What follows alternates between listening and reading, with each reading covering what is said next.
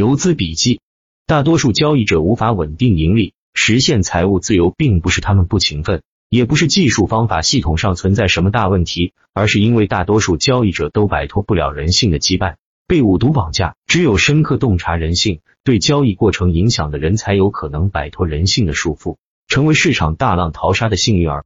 人性对交易过程的影响，最重要的有三方面：一方面是人生阅历修养差异导致的同一件事。得失感受存在巨大差异，从而影响一个人的心态变化。我们都知道，一个人的心态对交易影响很大，但很少有人深究影响交易心态背后的那股力量。这个力量就是一个人的得失感受，它决定一个人的心态，影响我们交易情绪的波动。个股止损后，股价却反向大涨，或个股止盈后，股价继续大涨，许多人的心理就会产生不平衡，认为止损错了或止盈愚蠢。有些人甚至心理崩溃，就会胡乱重仓操作，这是一般人大亏的根源。一个人性格上的某个弱点，会成为交易亏损的直接原因。高手对模式内的回撤看的都很淡，认为世上没有完美的交易，交易是概率游戏，亏损是交易不可或缺的一部分。忘记过去的得失，把握好新的交易比什么都重要。将盈亏同源的理念已经融入血液里，不再为账户的合理波动患得患失。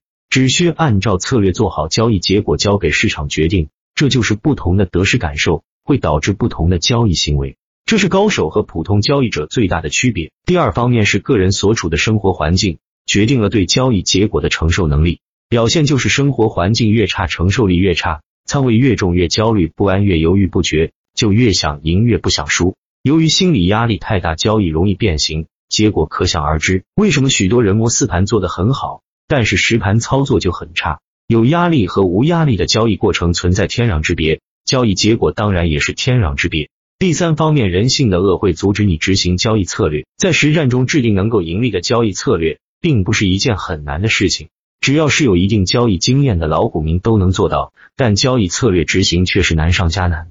真正能够长期坚守执行自己交易策略的人是很少的，所以成功的永远是极少数。这主要是人性中的恶魔在作怪，换言之就是人性中存在恶的一面。用佛家的话说，那就是五毒，即贪、嗔、痴、疑、慢。这五毒对应到交易里是贪婪、恐惧、愚痴、怀疑、傲慢。我们需要用交易策略来规范自己的交易行为，保持交易的一致性。但人性中的恶会阻止交易者执行策略，比如遇到交易模式内连续亏损的时候，大多数人都会怀疑自己的策略，去寻找新的交易策略，这样就会走进一个恶性循环的怪圈，总是走在寻找新策略的路上不能自拔。交易是反人性的，交易过程中人性的贪婪和恐惧都会被极度放大。我们对自己必须有一个清醒的认识，自己能不能克服人性的弱点，不能又该怎么办？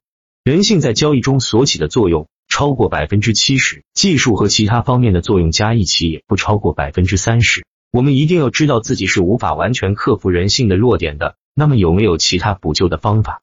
唯一的办法是通过建立一个完善、高效的、适合自己的交易系统，来约束自己人性中的恶。我在竞价公式开发时就充分考虑到了这一点。每次市场大跌都能够躲过，并非自己有多么厉害的预判能力。而是只要大盘大跌的时候，公式就会选不出来股，即使想参与交易，也找不到模式内的买点。恶劣环境下没有模式内的关注个股，这样模式就帮助我们间接管住了自己的手。本周五大盘大幅低开后，上午十点半前一直在震荡上行，这个时候对短线选手的诱惑特别大。由于前几天的行情不错，有较好的赚钱效应，都怕再次踏空，有想追的冲动。但是今天十点半左右，千万是不能追高的。原因有二：其一，大盘连涨四天后，到了三千一百点左右的压力区间，大盘今天本身有回调压力，遇到外围市场大跌做空，动能进一步加大。其二，分时大幅低开后的无量反弹，越往上抛压越大，一旦上攻，资金乏力，必定会回落，冲高回落，次日还会惯性下杀，追涨的人大概率会被套在高点。人的贪欲无时无处不在。人性的贪婪在大盘分时连续拉升时会被急剧放大，多巴胺也会刺激大脑神经按鼠标。大多数短线选手是抵挡不住盘中诱惑会追高的，结果是又被套在高点的命运。这就是大多数短线交易者的宿命。作为一个交易者，最难并不是制定交易策略，而是如何摆脱人性的束缚，克服人性的弱点，最后能够战胜自己。只有这样才能到达胜利的彼岸。